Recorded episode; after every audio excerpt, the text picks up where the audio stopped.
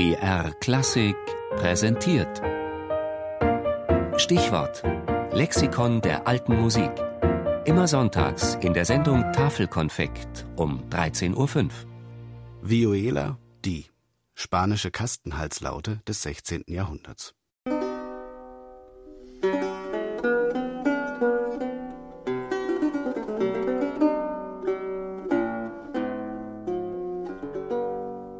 Denn der alles geschaffen hat, der große Orpheus, erster Erfinder, durch den die Vihuela der Welt bekannt wurde, wenn auch er der Erste war, so blieb er nicht ohne Nachfolger.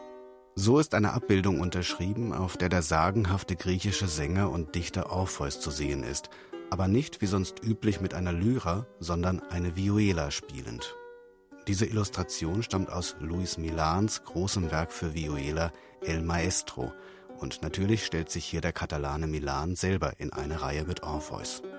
Die Vihuela ist ein spezielles Zupfinstrument, das seine Hochzeit im Spanien der Renaissance hatte.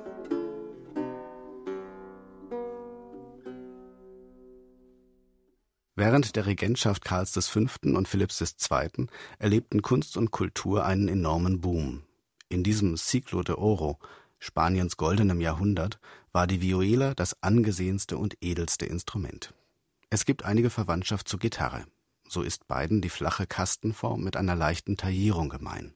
Dies unterscheidet sie von der in den meisten anderen Teilen Europas zu dieser Zeit üblichen Laute mit birnenförmigem Korpus und nach hinten abgewinkelter Kopfplatte. Die Gitarre nahm man gern zur akkordischen Begleitung von Liedern. Doch die Vihuela wurde von den Virtuosen bevorzugt, die feinsten Nuancen ihrer hochentwickelten Kunstmusik wiederzugeben.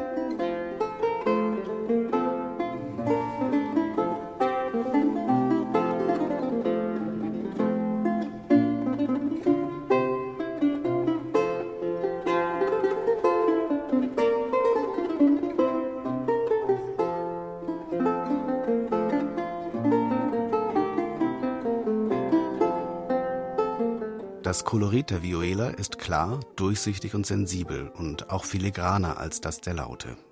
Die zumeist sechs Seitenchöre aus Darm waren jeweils unisono gestimmt, auch, im Gegensatz zur Laute, die höchste Seite, die Chanterelle. Das oft aufwendig verzierte Instrument klang so sehr ausgewogen und war damit perfekt geeignet für die ausgeklügelten kontrapunktischen Kompositionen.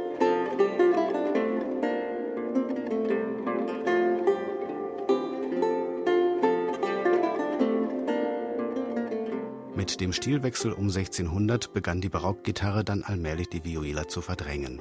Sie entsprach besser dem neu aufkommenden musikalischen Ideal der Monodie. Geblieben sind die Perlen der großen Violisten wie Luis Milan, Alonso de Mudara, Enriquez de Valderrabano oder Luis de Narváez, die von der Pracht und dem Stolz dieser Blütezeit der spanischen Kultur zeugen.